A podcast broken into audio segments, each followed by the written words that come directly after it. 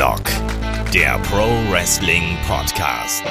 Ja, hallo und herzlich willkommen zu Headlock, dem Pro Wrestling Podcast, Ausgabe 505. Heute mit der Vorschau auf AEW Full Gear 2022. Mein Name ist Olaf Bleich, ich bin euer Host. Bei mir da ist der David Stoß vom Mann TV. Wunderschönen guten Tag, David. Hallo, und ich bin alleine. Eigentlich sollte Kai hier sein. Der hat sich gedacht, elf Matches sind mir zu viel. Ich habe keinen Bock. Ja, ihr kennt ja die Aufmerksamkeitsspanne von so jungen Leuten, ne? Da elf, was, was kommt denn nach fünf? Ich weiß es nicht, ne? Und deswegen. ist alles schon zu viel. Ist alles schon zu viel. Lästern über die Jungen. genau das. Nein, es ist eine pickepacke volle Card, die wir hier haben. Heute gibt's die Preview. Am Sonntag, wahrscheinlich eher Richtung Abend, gibt's dann auch den Review-Podcast hier auf dem Kanal. Und wir liefern euch ja momentan eh jede Menge Content. Aber falls ihr Supporter seid, da gab's jetzt Monday Night Watch, die neue Episode. Es gab einen Fokus über die Wargames. Und natürlich auch ganz neu, ähm, unsere Interviews sind an den Start gegangen mit einem separaten Podcast-Feed und da eben auch mit zwei äh, Interviews, die wir aufgenommen haben, unter anderem mit dem ehemaligen WWE-Superstar Axel, die Ex-Mein Tischer. Also da unbedingt reinschauen. Links findet ihr in den Show Notes. Wir würden uns freuen, wenn ihr uns da auch ein bisschen Feedback zukommen lasst. Ähm, der Markus Gronemann vom Wrestling Observer übernimmt das ja quasi für mich und bringt die Interviews zurück zu Headlock. Ich finde das ziemlich cool und äh, deswegen schaut da und hört da gerne rein. Gibt es natürlich auch auf unserem YouTube-Kanal. So, genug der Formalitäten und äh, auf zu AEW Full Gear. David, ich weiß, du bist heiß, richtig? Äh, ja und nein. also ich bin nicht gehypt, aber ich habe schon richtig Bock drauf. Äh, wir haben auch schon die Snacks eingekauft, die liegen schon bereit. Guckt ihr es live? Da- Das Schöne ist, ähm, als ich dann äh, Sarah sagte, so, ey, denk dran, dieses Wochenende ist Pay-Per-View, äh, ist Full Gear. Sie so, ja, ich weiß Bescheid, ist Samstag, geil, kann ich gucken. äh, ich, ich liebe es, dass es Samstag ist und deswegen hast du halt nicht diesen Druck und ich würde sagen, wir werden es live gucken und wenn wir zu müde sind, können wir immer noch sagen, okay, komm, die andere Hälfte gucken wir sonntags morgens. Ja. Ähm, ich weiß genau, ich werde es nicht samstags gucken können, live, weil ich derzeit schon so gegen, ah, mal so gegen halb neun, mal gegen zehn auf der Couch einschlafe. Ähm, Gott sei es Das ist gepriesen. Wie bei Simpsons musst du dir so vorstellen, wo die bei den Flanders sind. Ihr schlaft schön, aber draußen ist doch noch hell. Und dann draußen alle am Spielen, draußen voll das Leben. Und Olaf. Genau so ist es. Ich sabber auch dabei wie Homer. Ähm, Oh. Naja, aber wie du schon gesagt hast, ne, also elf Matches ähm, sind auf der Card. Die Show findet im Prudential Center in Newark, New Jersey statt, quasi in MJFs Wohnzimmer. Und wir gehen hier gleich mal durch. Bis jetzt gibt es keinerlei Informationen, was ähm, Pre-Show angeht oder was auch immer. Also da wird garantiert was kommen. Ähm, ich kann mir auch vorstellen, was. Und deswegen steigen wir auch gleich damit ein. Nämlich, lieber David, es gibt ja ähm, das Finale des Eliminator Tournaments. Der Sieger bekommt ein Match auf den AEW Championship. Und zum Zeitpunkt der Aufnahme kennen wir da nur, ja, nur einen einzigen Teilnehmer. Ähm, das ist nämlich Ethan Page. Und der andere Teilnehmer, der wird noch ermittelt. Nachdem Lance Hoyt, äh, Lance Archer, Lance Hoyt, mein Gott, der Olaf ist so smart, der kennt auch die alten Namen der Wrestler. Nachdem Lance Archer ja Ricky Starks in der vergangenen Woche ähm, attackiert hat, wurde ja deren Erstrundenmatch verschoben. Das findet jetzt bei Rampage statt. Wir nehmen den Donnerstag, äh, wir nehmen den Podcast hier am Donnerstag auf, also bevor Rampage stattgefunden hat. Entsprechend wissen wir nicht, ähm, wie das da weitergeht und man wird auch sehen, wie man das dann eben verpackt Richtung äh, Samstag. David, meine Preisfrage ist jetzt, also Ethan Page steht ja fest. Ricky Starks ist natürlich jetzt gerade die interessante ähm, Personalie, die wir hier haben versucht man hier gerade Ricky Starks so zum Megakämpfer zu pushen, der quasi angeschlagen äh, am Freitag noch das Match bestreitet, am Samstag dann noch gegen Brian Cage im Halbfinale antritt und dann vielleicht noch im Finale gegen Ethan Page alles aus sich rausholt und dann aber verliert. Äh, leider ja. also, das Problem ist, ich, ich finde, Ricky Starks ist einfach, da ist so viel mehr drin. Ich, ich mag seine Promos, ich mag sein, seine, sein Auftreten im Ring total. Ich schaue den gerne zu und er, er flog ein bisschen unterm Radar her. Jetzt ist er halt wieder da und es würde passen. Nicht mal wegen dem Fokus auf Ricky Starks, sondern das ist halt ein bisschen so mein Negativpunkt dabei, weil ich glaube, der Fokus liegt eigentlich einzig und allein auf Ethan Page. Dass halt der Gedanke ist, alles klar, wir lassen ihn gewinnen, weil halt er hat ein starkes Stable hinter sich. Damit dieses Stable unbedingt, nach dem Main Event vorbei ist, ähm, da Stress machen kann. die Geschichte zwischen Ethan Page und MJF und John Moxley zieht sich jetzt ja auch quasi schon. Diese ganze Story um die Firm begleitet uns ja quasi die ganzen letzten Wochen. Deswegen. Aber, aber un, mal unter ja. uns, ne? Wir sind ja jetzt mal zwei alte Männer, die viel erlebt haben. Ich finde diese Turniere so. Also ich manchmal kann es ganz nett sein. Ich finde das hier so schrecklich, weil das einfach so aus dem Nichts kommt. Einfach, anstatt dass man halt aus einer Story heraus so Anspruch auf ein Titelmatch hast, einfach so, ja komm, wir machen jetzt mal wieder ein Turnier, wo mal alle kommen und dann hier der Sieger, der, du hast dann dein Titelmatch, aber lass das doch aufbauen. Ich, ich finde das einfach so antiklimatisch und das ist auch eines, dadurch, eines der Matches, auf das ich am wenigsten Bock habe. Äh, ja, es ist so ein bisschen da. Ich hoffe halt eben, dass man das durch diese Storyline um Ricky Starks äh, dann unterfüttert. Ich kann mir nicht vorstellen, dass Lance Archer oder dass Brian Cage da im Finale lande. Du hast zwei Heels gegeneinander, das passt einfach nicht. Und ähm, entsprechend muss das Ricky, das muss die Ricky Stark Story hier sein. Ne? Das muss der große Aufbau sein. Der muss leiden, der muss kämpfen, der muss seine Hopespots bekommen und seine Near Falls. Aber am Ende wird's Ethan Page sein, weil, das habe ich auch schon mit Shaggy, glaube ich, im Magazin gesprochen. Ich sehe halt eben nicht den Gewinn daraus. Was hat, hätte ein Ricky Starks davon, wenn er jetzt bei Winter is Coming auf MJF oder John Moxley trifft. Dann verliert er, vielleicht nochmal mit einer guten Leistung, aber. Ja, aber das wäre ja mal im Fokus. Also ich, ja. ich würde, ich würde gerade echt so meinen Portemonnaie-Inhalt geben. Das sind so, ich glaube, aktuell 2,43 Euro oder so. Minus das 10% würde, Inflation? Ja, ich würde das auf jeden Fall geben, wenn Wiki Starks das Ding machen würde. Aber ich glaube halt nicht dran, weil, ich, ja, du sagst, das ist eigentlich die Wiki Starks, Starks Story. Das glaube ich halt eben nicht. Ich glaube einfach, der Fokus liegt woanders. Aber Wiki Starks, dann hast du halt MJF, ich nehme es mal vorweg, äh, als Champion im Idealfall, Wiki Starks, Promo-Duelle, Characters würde ich sofort nehmen. So, jetzt haben wir genug da um den heißen Brei geredet. Wer gewinnt das Ding jetzt hier? Ist es Ethan Page? Ja, das ist Ethan Page, weil er hat da die, dieses tolle Stable, was irgendwie bislang noch recht profillos ist, hinter sich. Und ich finde das schrecklich. Also ich habe da auch ein bisschen Sorge vor, weil ich finde, Ethan Page ist kein schlechter, aber der gibt mir halt so gar nichts. Ja, also mein Tipp ist auch Ethan Page und auch, dass das Finale Ethan Page gegen Ricky Starks wird. Wenn äh, das falsch sein sollte, dann ist es halt so. Wie gesagt, wir wissen es jetzt zum aktuellen Zeitpunkt noch nicht, zum aktuellen Zeitpunkt der Aufnahme. Ich gehe aber davon aus, dass es das wird. Und übrigens nicht das, was aktuell zum Zeitpunkt der Aufnahme hier bei Wikipedia steht. Ich weiß ob es dir aufgefallen ist. Ähm, für die Card Rundown haben wir immer Wikipedia auf, um zu gucken, welche Matches stehen da drin. Und hier steht Ethan Page gegen CM Punk. Was? Bei mir steht to be announced. Nee, bei mir steht Ethan Page gegen CM Punk. Oh, warte, ich aktualisiere mal eben. Hast du das bestimmt eingetragen? Nee, Kai war das. Wahrscheinlich war es Kai. Das ist vollkommen richtig. Nee, ich tippe auch auf Ethan Page gegen Ricky Starks im Finale und dann eben der lange Leidensweg des Ricky Starks und am Ende durch Eingreifen, durch Schokereien gewinnt dann eben Ethan Page. So, nächstes Match.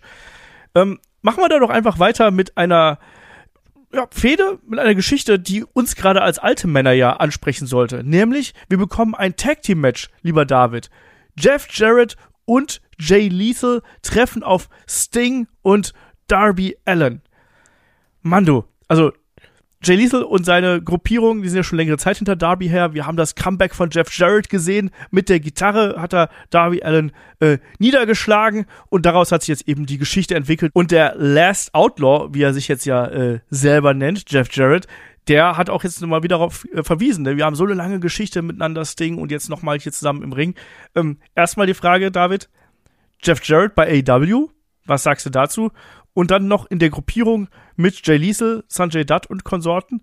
Was sagst du dazu und wie ist dein Gefühl vor dem Match hier? Weil ich weiß, dass du eigentlich ein sehr großer Freund gerade von Sting und Darby Allen in der Vergangenheit gewesen bist. Okay, viele Fragen. Erstmal nach und nach. Äh, Macht man eigentlich als Journalist auch nicht übrigens. Das ist das schlechteste Stilmittel, was du machen kannst, acht Fragen hintereinander zu stellen. Double J, Jeff Jarrett, ähm, nehme ich. Einfach aus dem Grund, ähm, er hat ja jetzt nicht nur eine äh, Rolle vor der Kamera, sondern halt auch Backstage, wo er ja auch für ähm, die, die Live-Konzepte verantwortlich ist und äh, Kooperationen. Er hat halt Connections, er hat Erfahrung und wenn AEW dahingehend mehr Live-Events produzieren möchte, macht das halt durchaus Sinn.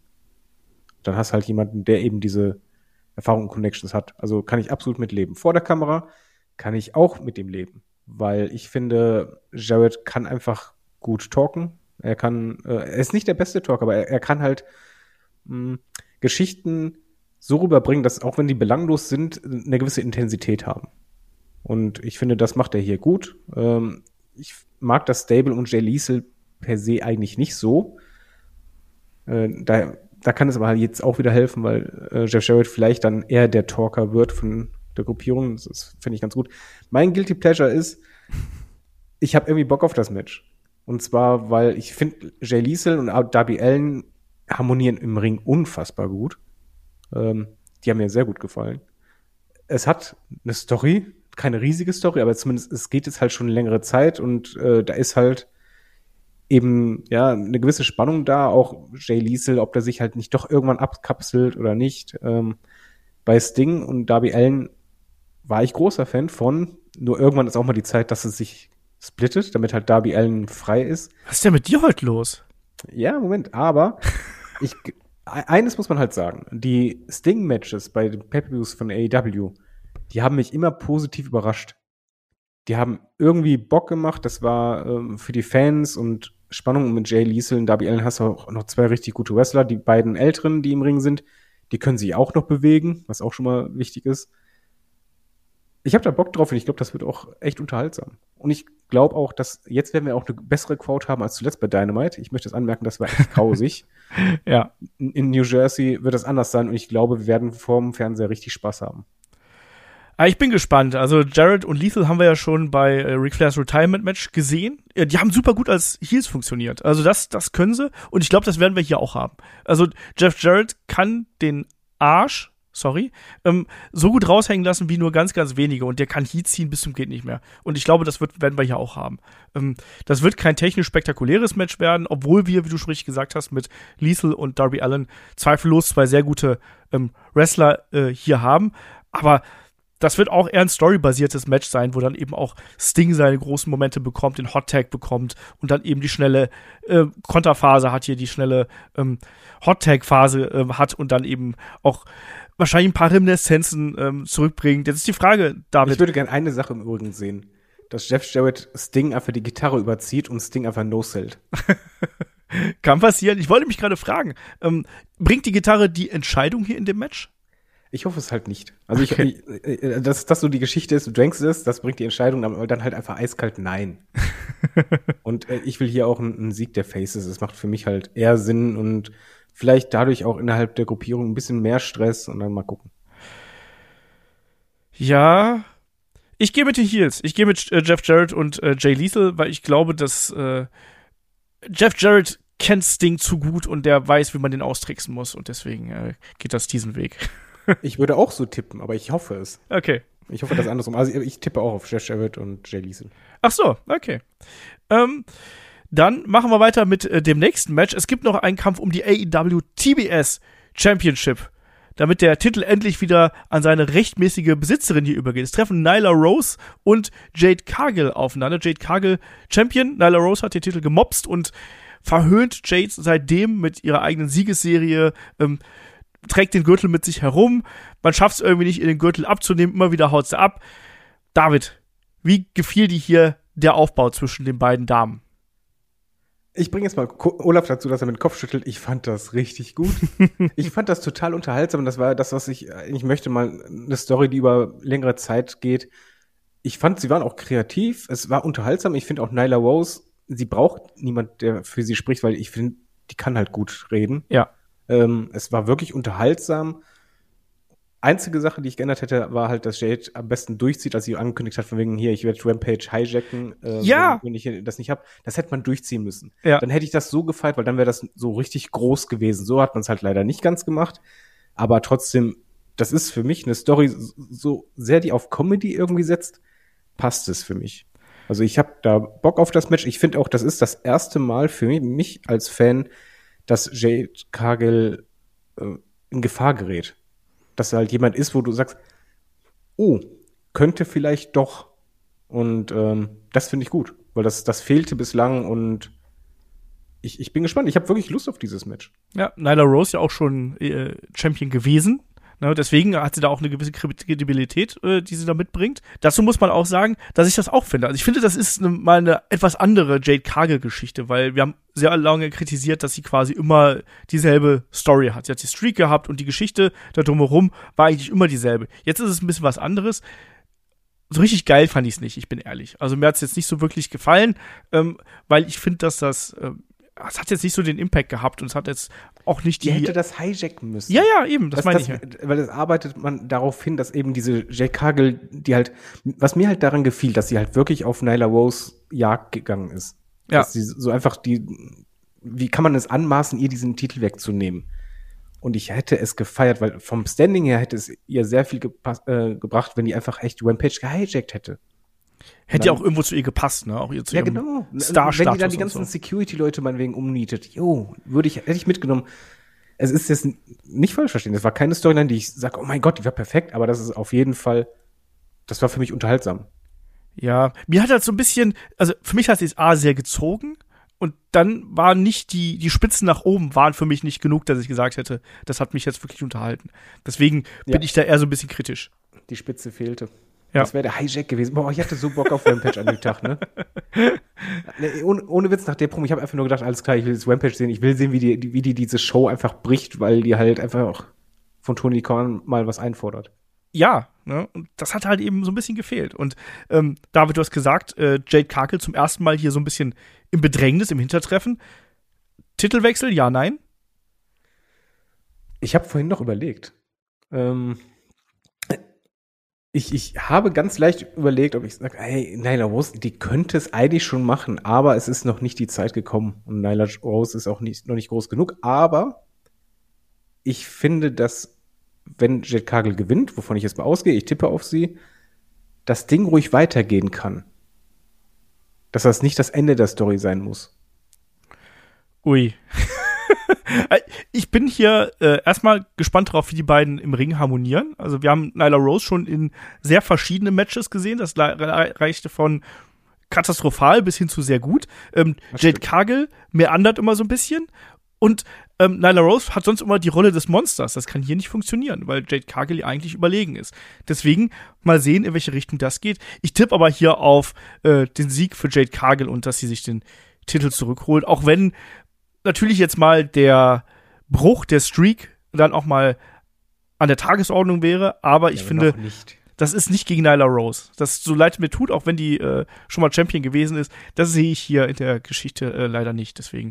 Nee, Nee. das müsste in so einer richtig ähm, intensiven, persönlichen und ernsten Story sein. Ja, eben. Aber das, das Problem, was ich halt habe, ich sehe halt nicht so viele Kontrahentinnen gerade. Ja, das äh, muss man nur noch abwarten. Das ist eher so ein bisschen das Problem in der äh, Damendivision. Aber ähm, wir beide tippen hier auf äh, Jade Cargill. Und da kommen wir zum äh, nächsten Match. Und das ist das Match um die AEW TNT Championship. Ähm, Wardlow, der amtierende Champion, trifft auf Samoa Joe und Powerhouse Hobbs. Also wir bekommen hier wirklich einen Three-Way Heavyweight Clash, so wie ich das mag. Ja, David, Ward, Ward Joe haben ja nicht so besonders lang gehalten, was? Ja, es kam der ganz überraschende Turn von Joe, den er ja so selten in der Karriere gemacht hat. Äh, ich, ich gebe zu, die Story ist halt Murks. Also es ist, es wirkt halt für mich ziemlich schnell zusammengeschustert, äh, zumindest von der Umsetzung her. Das Einzige, was konstant richtig für mich dabei war, war halt Powerhouse Hobbs. Äh, hier die, der aufstrebende Kerl, der halt eben einfach die, den Titel haben will, der es beweisen will. Ja. Da, da bin ich komplett dabei. Das Problem ist halt einfach, so schlecht es aufgebaut ist. Als ich das halt auf der Karte gesehen habe, habe ich gedacht, habe ich halt schon Bock drauf, weil ich glaube, das wird gut. Das ist so ein Match für mich, das spielst du in E WWE 2K22. Ja. Einfach, weil du da Bock drauf hast, weil du gro- drei große, starke Männer gegeneinander sehen willst. So. Und das ist halt auch genau das Die sollen Ding. den Ring auseinandernehmen. Die sollen Ja. einfach die Halle abreißen. Einfach so richtig, so wie Godzilla trifft auf King Kong und dann kommt noch jemand dazu. Genau, die, die schmeißen sich einfach durch die Gegend, das sieht alles super beeindruckend aus. Ich bin hier auf die Verfassung von Samoa Joe ähm, gespannt, weil Wardlow und Powerhouse Hobbs sind ja schon nicht nur eine ganze Ecke jünger, die sind auch eine ganze Ecke fitter als Joe. Und klar, Joe ist hier der, äh, der Stiffmeister, so nenne ich es einfach mal. Ne, Der ist dann hier der hier, der mit den Kicks und mit den Schlägen rumkommt. Trotzdem sind die beiden anderen, die er hier im Ring hat, ein bisschen agiler. Aber du hast es eigentlich ganz richtig gesagt. Ne? Der Aufbau ist relativ 0815. Der Turn von Joe ja, war so ein bisschen eine Überraschung. Ähm, dann werden wieder ein paar Securities verkloppt und all solche Sachen. Ne? Ja, okay, ne? Man kennt es halt, ne? Man kennt's, genau. Ähm, aber ich will die drei tatsächlich gegeneinander sehen. Und das hat tatsächlich auch so das Potenzial für mich, dass das so ein Match ist, wo wir rausgehen und sagen, Mensch, das hat mich jetzt 10, 12 Minuten total gut unterhalten, hat total Spaß gemacht. Ne? Ja, man muss ja auch sagen, ähm, wir hatten ja auch schon das beim Pay-Per-View halt ein Wardlow auf dem Powerhouse Hobbs traf, war halt Leitermatch, aber das war halt schon, das, das wäre irgendwie episch. Und ich glaube, bei dem Match kann es halt sehr gut sein, dass man dann rausgeht und nicht nur sagt, uh, das war schon irgendwie cool, sondern das kann gerade ein Powerhouse Hobbs helfen, der ja für mich ist er eigentlich dabei, immer weiter lang, langsam, aber immer weiter aufzusteigen. Ah. Aber auch das, das, äh, ja, Moment, langsam. dass er einfach erstmal, hör mal, ich bin da und jetzt mal, ich brenne mich bei euch ein in Köppen. Äh, aber vor allen Dingen ist das Match für mich wichtig, um Wardlow wieder in die Spur zu bringen. Weil dieses Tag-Team, das hat halt einfach, ja, alle haben tausend Gürtel, ich weiß, will ich halt nicht haben, aber ich möchte, dass der TNT-Belt-Träger auch als Single-Wrestler gesehen wird und nicht dauernd in Tag-Team, Multi-Man-Matches oder sonst was steckt. Ja. Ähm, ich sehe die Personalie Wardlow hier echt kritisch, ne? Weil ich finde, da haben wir noch äh, vor ein paar Monaten haben wir gedacht, Mensch, das ist einer der MVPs des Jahres und der könnte der große Star 2022 werden. Nicht so der ganz. Der hat einfach keine Story mehr. Genau, der hat einfach keine große Story. Wir haben die MJF-Geschichte gehabt, die aufgrund von MJFs äh, persönlicher Story quasi so komplett im Sande verlaufen ist. Danach war sehr viel von der ganzen Geschichte, äh, von der ganzen Energie und dieser ganzen ähm, Aufbruchstimmung um ihn herum, war dann einfach weg. Dann hat er noch ein paar schlechte äh, Geschichten hier um äh, Smart Mark Sterling bekommen, sage ich nur. Hier, ich verklag dich und hier die Securities und keine Ahnung was. Stapel sie alle aufeinander. Und das jetzt ähm, ist für mich eine Pflichtverteidigung für Wardlow, die sehr unterhaltsam werden kann, wo ich sogar das Risiko sehe, dass man sagt, wir lassen hier den Titel wechseln zu Powerhouse Hobbs. Ähm, und dann macht man Wardlow wieder zum Jäger und versucht ihn da wieder aufzubauen. Ähm, wie siehst du das? Ich finde, du musst Wardlow gewinnen lassen. Okay. Einfach, ähm, dass er halt wirklich diese Dominanz wieder kriegt, dieses, ja, diese, dieses Monster, was halt so unbezwingbar ist und äh, was sich gegen alle durchsetzt, aber er braucht danach unbedingt eine richtige Storyline. Ja. Da kann er noch nicht mal was dafür. Ich finde, im Ring, wenn du die Matches äh, siehst, wenn er mal ein längeres Match hat gegen Brian Cage, der verbessert sich ja auch noch.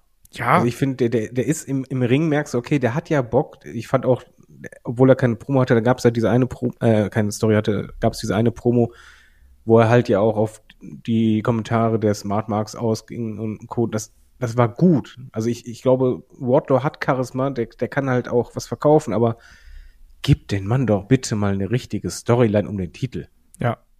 Das ist halt das Problem. Und ich glaube, deswegen wird man nie die Story anstoßen. Er verliert den Titel, ohne selber gepinnt worden zu sein, weil Powerhouse Hobbs Joe pinnt, vielleicht kassiert Joe vorher noch irgendwie äh, die Powerbomb Symphony oder sonst irgendwas und Hobbs schubst einfach Wardlow raus und dann haben wir hier eben den neuen Titelträger und die beiden gehen da quasi äh, weiter voran und Samoa Joe geht mit seinem Ring of Honor Belt in Richtung Ring of Honor, weil mein Pick ist ja auch, dass Tony Khan bei Ring of Honor Final Battle verkündet, ach, wir haben einen TV-Deal und dann geht Samoa Joe darüber und die ja, beiden bitte. bleiben hier.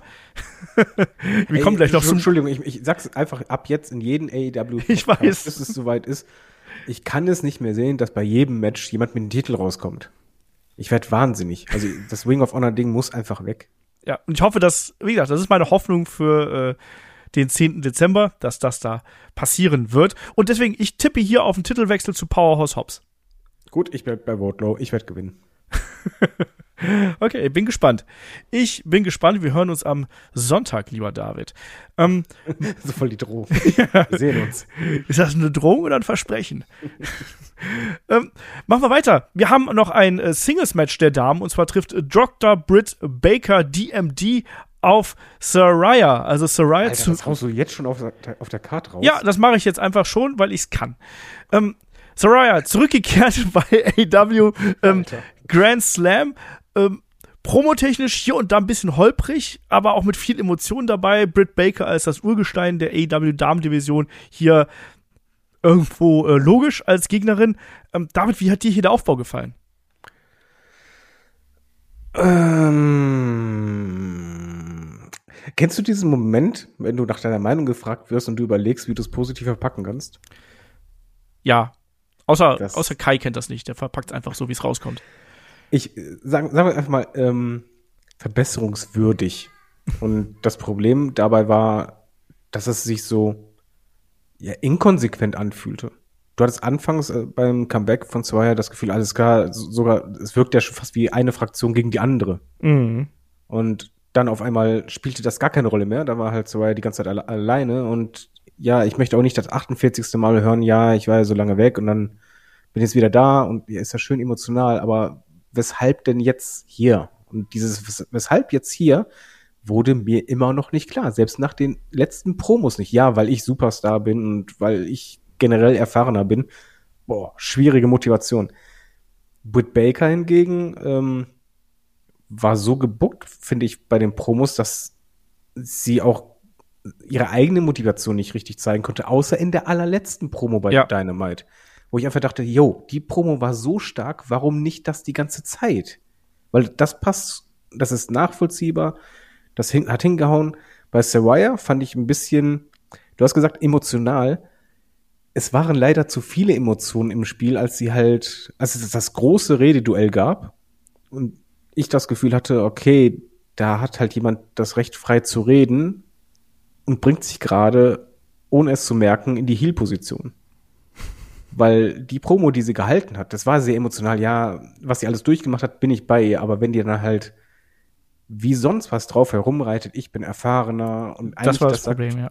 was, was, was hier im Punk halt bei MGF ja auch sagte, von mal, hör mal, ich habe Madison Square Garden ausge, auf, äh, ausverkauft, als du halt noch das und das. Haben wir schon mal gehört. Problem ist dann einfach, wenn man dann irgendwann auch nochmal sagt, ja, du hast nicht das Zeug, ein Star zu sein, ich weiß, was es ist, ein Star zu werden. Merkst halt auch beim Publikum, ja, okay, ich mag dich nicht mehr. Und da war ich halt auch, in dem Moment habe ich einfach nur gedacht, boah, bitte, hau ihr bitte eine rein. Also Ja. es, es verlief halt einfach von der Art, wie du es aufgebaut hast, in, in die Richtung, dass Saraya, auf die ich richtig Bock habe und wo ich finde, das ist eine super Verpflichtung, dass ich immer mehr Antipathie gegenüber ihr entwickelt habe. Auch bei ihren Singles-Interview mit Winnie Young. Ich habe einfach nur gedacht, boah, ey, das ist, alles wirkt so arrogant. Mhm. Und dieses Arrogante, das muss ich nicht haben. Jetzt habe ich hier eine Konstellation, wo ich als Fan, klar, Saraya wird gewinnen, muss eigentlich gewinnen, aber ich eigentlich denke, eigentlich darf das nicht passieren. Eigentlich muss Britt Baker nach dieser letzten Promo das Ding holen, weil das, was sie sagte, stimmt und während Corona und sonst was, sie war halt hier und sie hat die letzten drei Jahre sich da halt ihre Standing erarbeitet und sie ist ein Star geworden, sie hat die Division getragen. Gibt's der neuen, zeig ihr, dass es nicht reicht, einfach hier hinzukommen. Ja. Ähm, genau das ist im Endeffekt auch mein Problem mit der ganzen Geschichte hier. Ich finde, Soraya hat es nicht nur geschafft, dass Britt Baker als der Superstar der Damendivision, sind wir ehrlich, das ist der eine Star, den die Damendivision von AEW bis jetzt rausgebracht hat.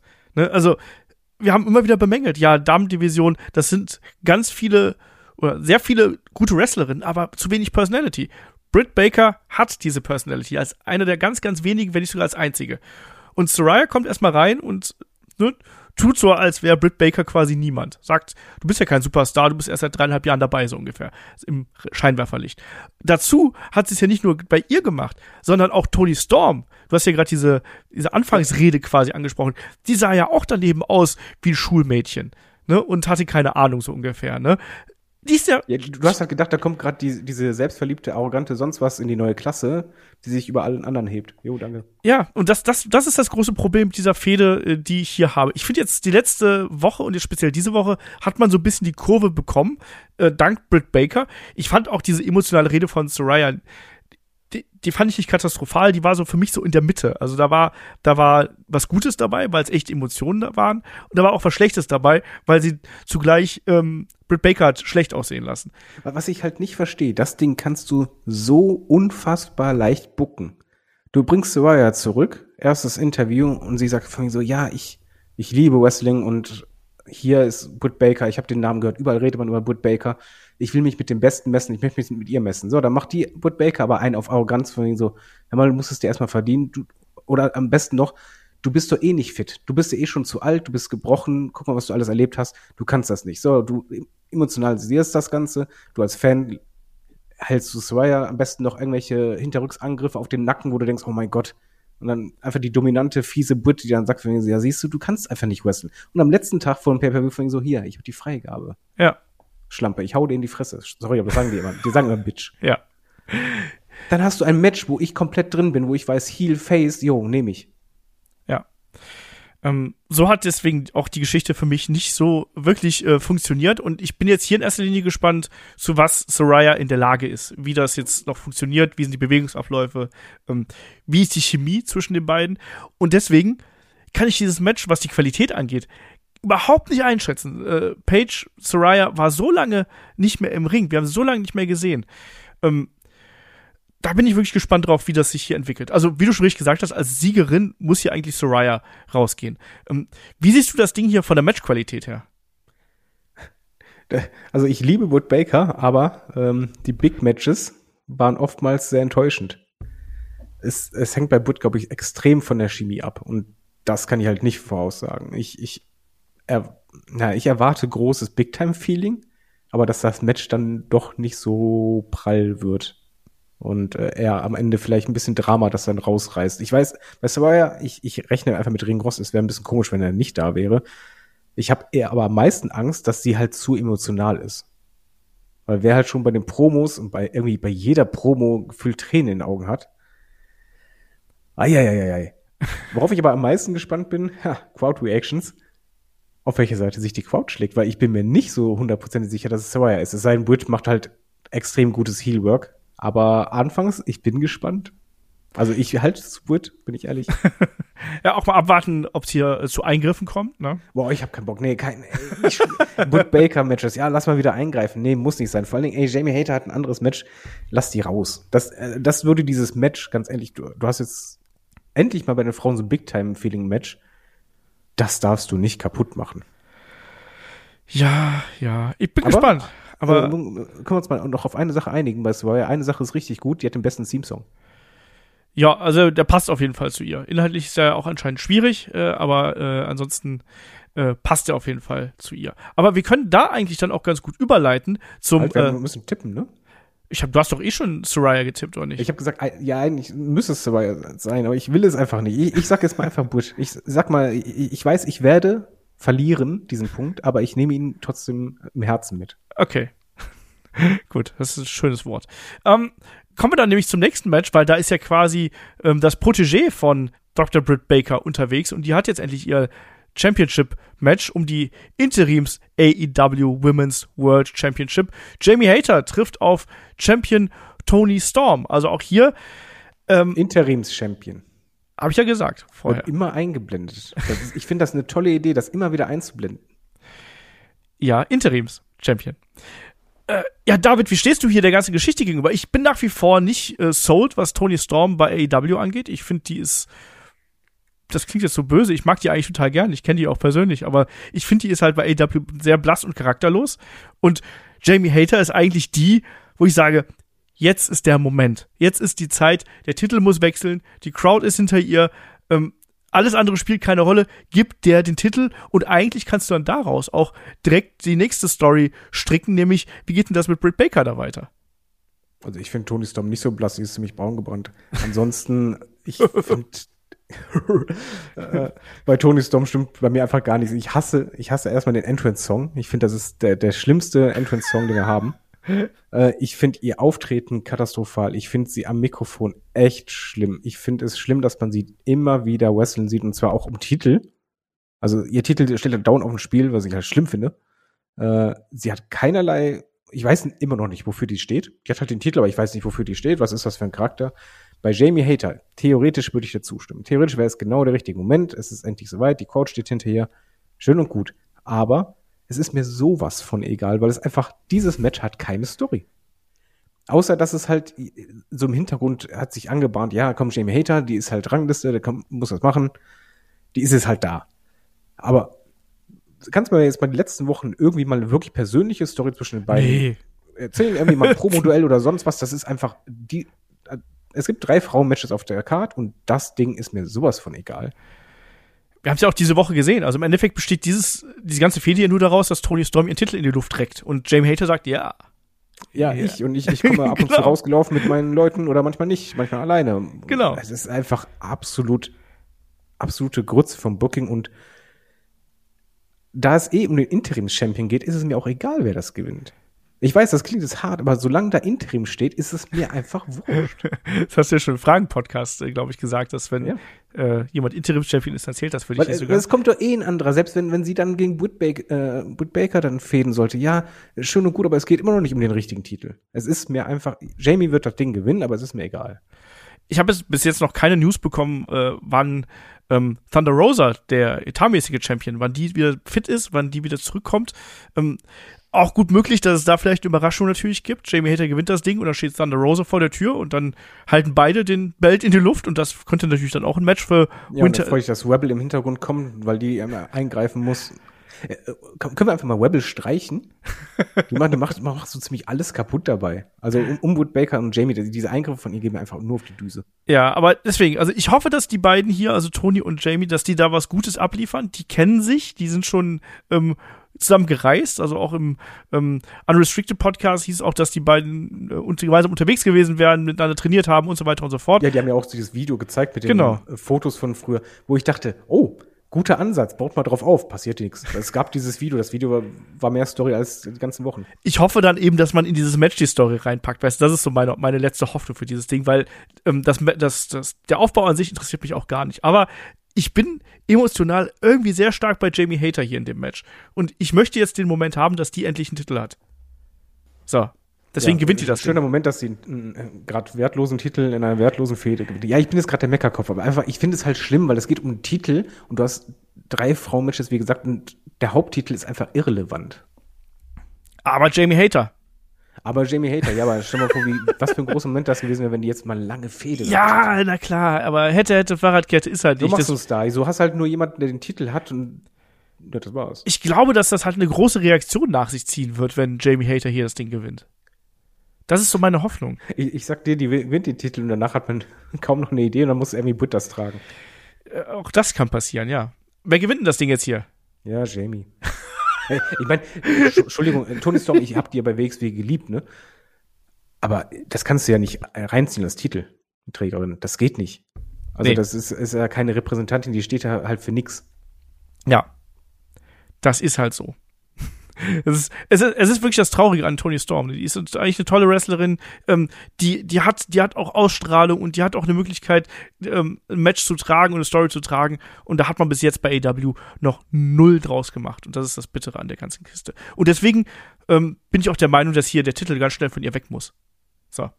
Punkt. Jamie Hater ist ja auch eh schon auf dem äh, Weg quasi zu Babyface-Turn, wenn man sich so die Reaktion anhört. Ja, ja, apropos Reaktion, Tony Storm kriegt gar keine Reaktion. Ja, eben. Was im Übrigen auch am Theme-Song liegt, das ist einfach, wie kann man eigentlich einen Theme-Song machen, der so beginnt, so mittendrin, und du einfach denkst, ja, okay, hat, hat kein Boom oder sonst was drin, so kein, die kommen einfach raus, und dann, dann macht sie was, und dann, die letzten Matches fand ich auch, waren alle gleich. Ja. Das fand, fand ich schlimm. Ich weiß eigentlich nicht warum, weil sie kann so viel mehr. Sie hat auch eigentlich diesen Star-Appeal, aber ich, gib der Frau mal einfach einen Charakter. Ja. Ist ein altes Problem der Damendivision und äh, Tony Storm äh, steckt da mittendrin. So, auf jeden Fall, wir beide tippen auf äh, Jamie Hater. David ist genervt und weil David so schon genervt gerade ist, ähm, Jetzt, ey, wenn du jetzt das nächste Match nimmst, was mich richtig nervt, dann raste ich aus. doch, das mache ich jetzt nämlich. Ich äh, picke jetzt hier das äh, Four-Way-Match um die Alter. Ring of Honor World Championship heraus. Ähm, Chris Jericho trifft auf Brian Danielson, trifft auf Claudio Castagnoli und auf Sammy Guevara. Es heißt so ein bisschen äh, unterschwellig äh, Jericho Appreciation Society gegen Blackpool Combat Club. Die beiden Fraktionen, da ging es ja schon die ganze Zeit hin und her. Beim letzten Dynamite konnte Claudio Castagnoli Chris Jericho hier nach einem langen Swing im äh, Sharpshooter zur Aufgabe zwingen. Brian Danielson konnte Sammy Guevara besiegen in der Ausgabe davor. Also die Fehde ist hier da. Nein, David stöhnt. Da. Die ist nicht da. Das, das Problem ist einfach, du hast hier dieses Booking, was ich über Jahre bei WWE gehasst habe. Ja, was machen wir denn beim Pay-Per-View? Ja, da treffen mal die und die und die aufeinander. Also machen wir in den Wochen davor, dass die in verschiedenen Konstellationen gegeneinander kämpfen. Ja, dankeschön. Das ist die Storyline. Ich verstehe diese Ansetzung einfach nicht. Die Storyline, die es eigentlich seit Wochen oder Monaten aufgebaut wird, ist ja eigentlich dieses Jericho gegen Danielson und Danielson vielleicht Split vom, vom Club. weil es ging ja eigentlich um Daniel Garcia. Daniel Garcia, wo ist der eigentlich? Der, der ist weg. So, der spielt, der spielt die Hauptmotivation eigentlich in den Ganzen, ist auf einmal weg. Und dann hattest du noch Wheeler Utah eingebaut, wo dann dadurch Diskrepanzen aufkamen. Ich dachte, ey, man ist da gerade auf dem Weg zu einer richtig packenden Storyline. Das gefällt mir. Einfach so diese Missgunst ein bisschen oder ein bisschen Eifersucht eher. Und bei der anderen Seite die Anerkennung, aber dann doch das Fiese, das Hinterhältige. Es war ja alles drin. Läuft eigentlich darauf hinaus, dass irgendwie die Lieder sich irgendwie richtig kloppen und was richtig, in einem richtig bösen Match. Und stattdessen macht man halt ein Four-Way, wo Claudio, den ich echt sehr, sehr gerne gucke, und Sammy drin ist. Warum ist denn das Sammy drin? Also, wenn, wenn du mir jetzt die Erklärung geben kannst, warum ausgerechnet Sammy, und zwar aus Story-Sicht, nicht weil er, ey, der letzte Woche gegen den West, dann sage ich nichts mehr. Aber ich sehe absolut gar keinen Sinn. Der Grund, der Grund, weshalb Sammy hier drin ist, ist, wir wollten ein Gleichgewicht haben und wir wollten nicht Daniel Garcia hier dabei haben. So, und deswegen das hast du Sammy Das ist eine gute Story. Damit kann man Tickets verkaufen. Nein, also ich finde die Ansetzung furchtbar. Entschuldigung, das, das ist auch einfach der, der, der ganzen Story, die ja eigentlich vorher gut war. Ich denke mal, du, dir hat das auch gefallen mit Daniel Garcia und. Ja, äh, die war super. Das, das, das wie Wheeler Lucha, das hat mir so gefallen, dass man das eingebaut hat. Dann lass doch hier zumindest dann irgendwie an deren Seite Utah und Garcia mit einsetzen. Da würde ich sagen, alles klar, da macht, jetzt macht es Sinn die beiden, die halt um die Anerkennung ein bisschen buhlen von ihren Chefs, die Missgunst, da kannst du viel machen, aber du setzt halt einfach Claudio mit rein und Sammy und diese Ansetzung will mir nicht in die Birne. Warum? Hast du denn jetzt Erwartungen an diese an Auseinandersetzung? Nö. Nein, es wird ein gutes Match. Das sind halt wirklich vier richtig gute Wrestler, die ja auch ihre verschiedenen Arten haben. Und ähm, du hast ja auch schon gesehen, dass ein Sammy kann ja gut mit Danielson harmonieren. Claudia kann generell mit jedem harmonieren. Äh, die können auch Jericho durchs äh, Match richtig gut ziehen. Jericho dann eher für die Story auch da. Du hast hier, wrestlerisch wird das Ding gut. Es wird auch unterhaltsam sein, aber einfach, es ist für mich keine Story drin. Bei etwas oder bei Wrestlern, die eigentlich eine Story hatten. Ja. Ähm, was sagst du denn zum Match? Wie, wie gehypt bist du denn? Weil da ist ja Danielson drin. Also eigentlich müsstest du schon sagen Five Star. Ich habe richtig Bock drauf, aber was sagst du? Naja, mein, im Endeffekt geht's ja hier dann darum, wer geht als Ring of Honor World Champion Richtung äh, Final Battle. Und da würde ich mir natürlich Brian Danielson wünschen. Man hat ja auch diese Geschichte noch mit seiner Augenverletzung hier mit eingebracht, die er damals erlitten hat. Das mag ich. Und Brian Danielson steht wie keiner hier im Match logischerweise für ähm, Ring of Honor. Und ich hoffe auf diesen Ring of Honor Neustart. Zugleich opfert man natürlich jetzt hier so ein bisschen ein Match auf der Card diesem Ring of Honor Title. Und ich glaube, das wird ein gutes Match, bin ich ganz ehrlich. Ich glaube, das wird so ein Match werden, da sagen wir auch danach, ähnlich wie bei dem Three-Way. Ja, hat Spaß gemacht, ne? Und am Ende ist vielleicht noch was Überraschendes passiert. Vielleicht auch mit einem Eingriff oder sonst irgendwas. Ähm, aber ähm, so richtig gehypt auf das Ding bin ich eben auch nicht. Ich mag auch in Sammy Guevara nicht so wirklich in seiner aktuellen Rolle.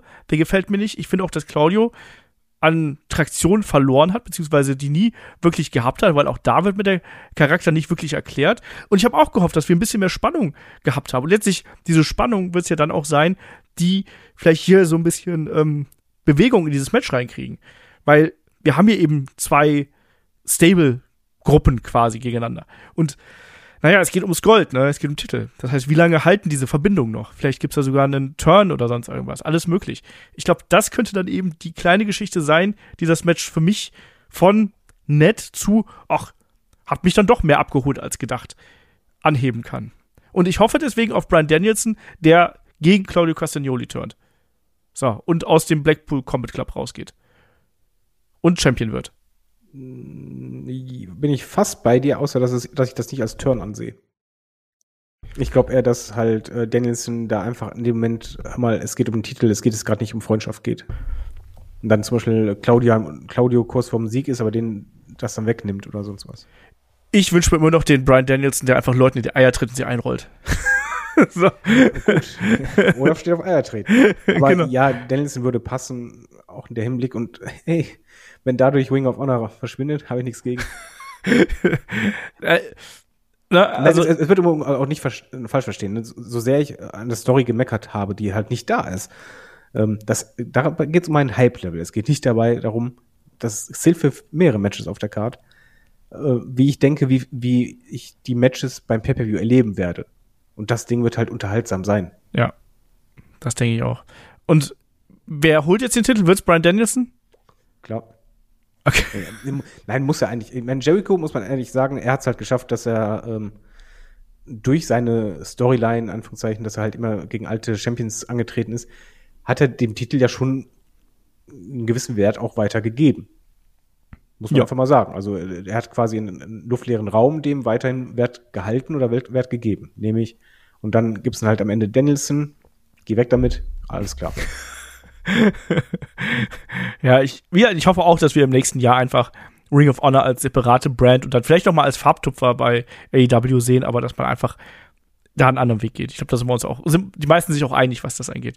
Deswegen, Brian Danielson, ich glaube, der hatte auch so einen Softspot für Ring of Honor und ich glaube, der sagt auch, ja, dann, dann wrestle ich halt mal ein Jahr oder ein halbes Jahr bei Ring of Honor und Genau, muss ja nicht ewig sein. Macht er Aufbau, aber da kann er auch wieder wechseln in irgendeiner Art und Weise. Aber der passt einfach dazu und deswegen hätte ich das gerne und deswegen ähm, gewinnt er hier in meinen Augen. So, jetzt sind wir schon hier auf der Zielgeraden. Wir haben, glaube ich, noch drei Matches, wenn ich mich jetzt nicht komplett verzählt habe. Ähm, wir haben gerade von Matches mit wenig Aufbau gesprochen. Kommen wir doch zum Match um die AEW Trios Championships, lieber David. Ähm, Ha, das hat der Aufbau. Nicht seit Wochen. Death Triangle trifft auf die Elite. Das wurde diese Woche bei äh, AEW Dynamite ja festgelegt. Das Comeback der Elite schon lange Wochen angekündigt. Death Triangle sehr präsent in den Shows. Und ich glaube, David, das ist auch das, was du meinst. Das äh, deutet sich schon seit Wochen an. Das war ja auch ein sehr offenes Gerücht, womit man umgegangen ist. Aber es gab jetzt keine Konfrontation und selbst das Match an sich wurde nur durch eine kurze Promo inklusive Grafik angekündigt. Alles richtig gemacht. Nein, also in dem Moment muss ich wirklich mal ähm, da loben, wie man es gemacht hat. Ich fand diese Videos sehr cool, wo man die halt immer wieder ausras ausradiert hat, aber dadurch eigentlich das Gegenteil gemacht hat, weil dadurch jeder Fan wusste, alles klar, die kommen wieder. Ja. Ist, die sind wieder clear. Und ähm, dadurch, dass beide die Videos hatten, also war ja nicht nur Young Bucks hatten die Videos, aber Kenny Omega genauso. Da wusstest du, alles klar, die kommen halt als Trio wieder, als Elite. Alle drei kommen sie. Und dann war klar, gegen wen? Das- Den Death Triangle, weil die werden es auf jeden Fall halten. Dann ist die letzte Promo vom Pack, die mir sehr gefallen hat, einfach dahingehend, dass, ey, es war einfach nur eine kurze Promo. Es gibt keine Storyline, aber einfach dieses rüberbringen, wie ernst man es meint und auch dieses, vorher gab es ja diese Zwistigkeiten zwischen Pack und, ähm, und Ray Phoenix wegen dem Hammer.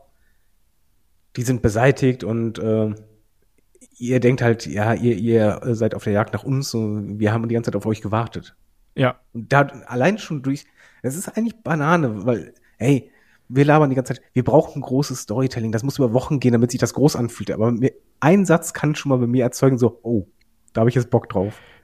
Und allein schon, wenn die halt sagen, ja, wieso, wir haben auf euch gewartet, beziehungsweise wir, wir- sind halt bereit auf euch, wir, das ist nicht unvorbereitet und eben nicht diese standardmäßige, oh mein Gott, sie sind wieder da, jetzt fordern wir den Titel, sondern einfach, wir wussten doch eh, dass er wiederkommt. Ja. Aber das war ja auch es ein soweit. sehr offenes Geheimnis. Ja, und ich finde es gut, dass man das so angegangen ist. Ich habe echt Bock drauf. Ich habe die ganze Zeit nur gefragt, wann kommt es auf die Karte, wann kommt es auf die Karte. Jetzt kommt es auf die Karte. Ich habe nur eine einzige Hoffnung. Gib den Jungs 25 Minuten. Ich lehne mich zurück. Ich werde 48.000 Mal sagen, oh mein Gott, ist das geil. Und einfach nur genießen, weil da sind sechs absolute Könner im Ring, die alle eine herausragende Chemie haben werden, sich was Tolles einfallen lassen werden. Es ist ein super Comeback dann von Elite und das Ding. Auf einmal ist der Titel dann für mich wieder interessant. Hey, yo, nehme ich. Also, ja, ich, ich habe Bock drauf und nochmal Hut ab vor Pack, weil diese kurze Promo, die hat mich gehypt. Und das ist einfach Respekt. Gut gemacht. Also mir war der Aufbau ein bisschen zu wenig, bin ich ehrlich. Ich finde, das war nicht genug. Ich fand die, ich fand die Promo auch gut. Ähm, aber man hätte da vielleicht auch ein bisschen was Spektakuläres machen können, außer diese Grafik dann nochmal und außer Tic-Tac. Ähm, war für mich persönlich ein bisschen zu wenig. Es war nicht, es war nicht, nicht sowas, wo ich sagen würde, mein Gott, war das lieblos oder so. Aber es war, es hätte mehr sein können für meinen Geschmack. Ähm, aber wie du schon gesagt hast, ey, guck dir die Leute an, die hier drin stehen. Also allein ob der Namen bin ich hier gehypt, weil ich die einfach sehen will, wie die die Hütte abreißen. Um, alte Champions gegen neue Champions quasi. Ähm, Elite fordern ihre Titel zurück, haben das Comeback nach dem Brawlout, nach dem CM Punk Skandal und dem ganzen Gedöns. Hey, geschenkt. Ich habe da einfach Bock drauf, dieses Match zu sehen. Und deswegen ist das für mich so eine Art Dream-Match-Ansetzung, wo ich sage, ja, da treffen halt einfach sechs krasse Typen aufeinander und reißen die Hütte ab. Habe ich Bock drauf, will ich sehen. Ähm, Showstealer-Kandidat. absolut. Match of the, Match of the Night-Kandidat und alles Mögliche. Deswegen, also, äh, ja, Aufbau hätte für mich mehr sein können. aber ich habe trotzdem unglaublich Bock auf dieses Match. Einfach nur, weil das, wie du gesagt hast. Ich, ich kann aber eine Sache sagen, warum ich das halt, ich kann den Weg verstehen, beziehungsweise unterstütze ihn aus einem Grund. Ich will als Fan die Elite die ganze Zeit wiedersehen. Und wenn man jetzt den Entrance, die Entrance-Musik allein schon gemacht hätte, vor den, vor Full Gear, dann ist es jetzt halt, da hätte man diesen Moment genommen. Ich möchte bei Full Gear, ich habe überlegt, okay, es gibt zwei Varianten. Entweder sie werden halt dieses überraschende Comeback feiern bei Full Gear oder das Match kriegen.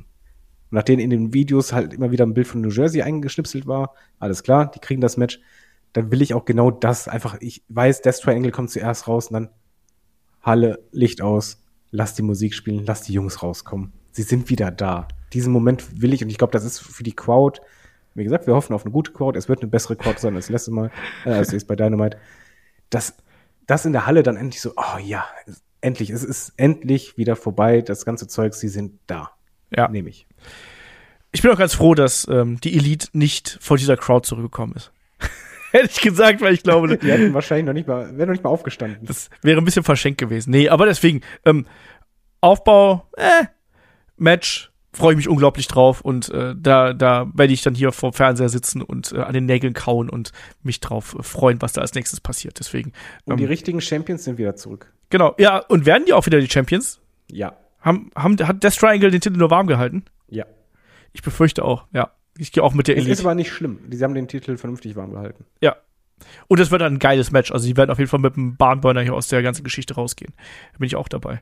Ähm, ja, kommen wir zum nächsten Titelmatch. Diesmal äh, nur zwei Leute pro Team. AEW World Tag Team Championships haben wir noch. Die Acclaimed treffen auf ähm, Swerve in Our Glory. Wir erinnern uns, Grand Slam, der große Moment, die Acclaimed gewinnen endlich die Titel, nachdem die beiden Teams ja schon bei ähm, All Out die Show gestohlen haben. Ich glaube, so viel kann man sagen. War das beste Match ähm, der Nacht, vor allem auch so ein Sleeper-Hit, wie man so schön gesagt hat, ne? also ein Überraschungsmatch. Ähm, dann Titelwechsel, ähm, Acclaimed holen sich das Gold und ja, dann wurde es ein bisschen obskur, ne? Entführung von Daddy Ass, von Billy Gunn, es werden die Finger bearbeitet, es gibt eine, eine Single-Auskopplung, es gibt eine Party und alles Mögliche haben wir jetzt zuletzt gesehen. Ähm, Musikvideo. Musikvideo, genau, Single-Auskopplung, genau. Ähm, wie stehst du dem Match gegenüber? Also, weil die beiden Teams haben ja wirklich jetzt mal, wie ich finde, die letzten äh, Wochen richtig abgeliefert. Ja, es ist, es ist für mich erschreckend, wenn man denkt, dass noch ein Match kommt. Es ist aktuell ähm, die Lieblingsstory von Sarah und mir. Weil es einfach, es ist, das hast du ja manchmal auch, das hattest du ja auch bei, bei WWE, hast du einfach bei manchen Teams, hast du dieses Gefühl, das ist noch nicht zu Ende erzählt und das, es entwickelt sich die ganze Zeit weiter. Also es gab hier halt nicht den Stillstand und okay, wir wollen wieder den Titel, sondern einfach, nein, es gibt bei Swerve in Our Glory halt diese Zwistigkeiten zwischen Lee und Swerve, aber genauso halt einfach, wie hartnäckig auch Swerve hat ja nie aufgehört loszulassen bei Acclaimed. Selbst bei ihrer ähm, Feier dann kam er ja raus. Also das zieht sich ja einfach wie ein roter Faden und immer passiert irgendwas, was es weiterführt. Sie hatten schon Matches gegeneinander, schon zwei gute Matches und jetzt kommt halt Nummer drei, der Abschluss, der es zu Ende bringt. Ich habe da richtig, richtig Bock drauf. Ich hoffe, das wird wieder so ein fantastisches Match. Ich freue mich schon auf den Split bei Swerve. Wobei ich sagen muss, ähm, durch diese Fehde, ich hatte es schon in einem anderen Podcast gesagt, ich finde, Swerve hat auf jeden Fall diese Superstar-Ausstrahlung mittlerweile. Der hat eine, eine Präsenz, das ist ähm, Bombe. Also der, der kriegt mich total und äh, claimt, haben sich den Titel verdient, die sollen auch länger den Titel halten, sind over. Und durch dieses letzte Match, hey, Best of Three quasi, lösen sie sich aus dieser äh, Fehde raus. Alles, alles absolut okay. Also, nee, okay ist ein blödes Wort. Alles absolut richtig gemacht. Es macht alles für mich Sinn. Ich habe ja auch riesig Spaß mit der ganzen Geschichte gehabt. Ich fand auch diese Entführung witzig und mit, der mit der Zange und allem möglichen, was man da noch gemacht hat. Und dass der die erst dann nicht mehr sagen kann, der arme Kerl. Ähm, Swerve? Auch das Video war lustig. Deswegen ja. Ähm, Swerve kommt super gut rüber. Und genau diese Geschichte mit Swerve und Keith Lee, wie geht das aus? Das ist für mich auch ein entscheidender Punkt. Also, weil ich finde auch, wir haben schon, glaube ich, im ersten Match der beiden Teams hier bei All Out, da haben wir schon gesagt, Mensch, Keith Lee, der kommt auch als Bösewicht ganz gut rüber, ne? Also, dass er sich dann rüberziehen lässt. Also, zuletzt sieht es eher danach aus, als ob die beiden splitten würden, aber ich fände es ehrlich gesagt auch viel spannender, wenn Keith Lee hier vielleicht auf die Seite von Swerve gezogen würde. Nicht? Das, das kann natürlich auch sein. Ich, ich, ich muss dazu sagen, ich hätte vorher nie gedacht, dass Keith Lee und Swerve mir gefallen würden als Team. Bin ich ehrlich, weil ich einfach dachte, hey, das ist zusammengewürfelt, jo, komm, passt. Ist bislang mittlerweile eines meiner Lieblingsteams geworden. Ähm, ich finde, die harmonieren super zusammen. Ich habe kein Problem damit, wenn es heißt, okay, es gibt nicht diesen Split, du da eigentlich sehen möchtest, sondern Keith Lee wird es auch ein, ein Heal, würde ich auch nehmen. Weil ich finde, mit Swerve, er profitiert davon, Swerve trägt es, Keith Lee als Bösewicht würde auch funktionieren. Umgekehrt würde aber genauso funktionieren, wenn Keith Lee halt Babyface-Aktion macht und dadurch halt ein Top-Babyface wird. Ich nehme beide Varianten mit und bin mit beiden Varianten dann glücklich. Es ist banal, aber es ist wirklich so. Ich kann mit beiden super leben. Ja, also mein Problem ist aktuell, dass ich Keith Lee nicht unbedingt als Einzelwrestler sehe. Also ja, theoretisch schon, aber ich weiß nicht, ob er momentan nicht viel mehr davon profitiert, wenn er so jemanden Agiles wie Swerve Strickland äh, an seiner Also, Seite hat. Sagen wir mal so, wenn, wenn, wenn er einen Heel-Turn macht, da wird der auch nicht für ewig sein.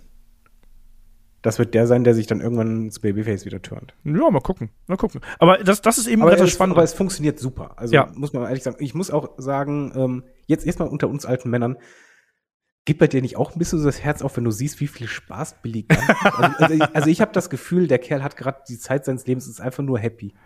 ich glaube, der hat auch richtig Spaß. Und das Schöne ist ja auch wirklich, dass äh, die Acclaimed ja von ihm profitieren. Ich glaube, wir, wir hätten uns das nie ausmalen können, wie gut Nein.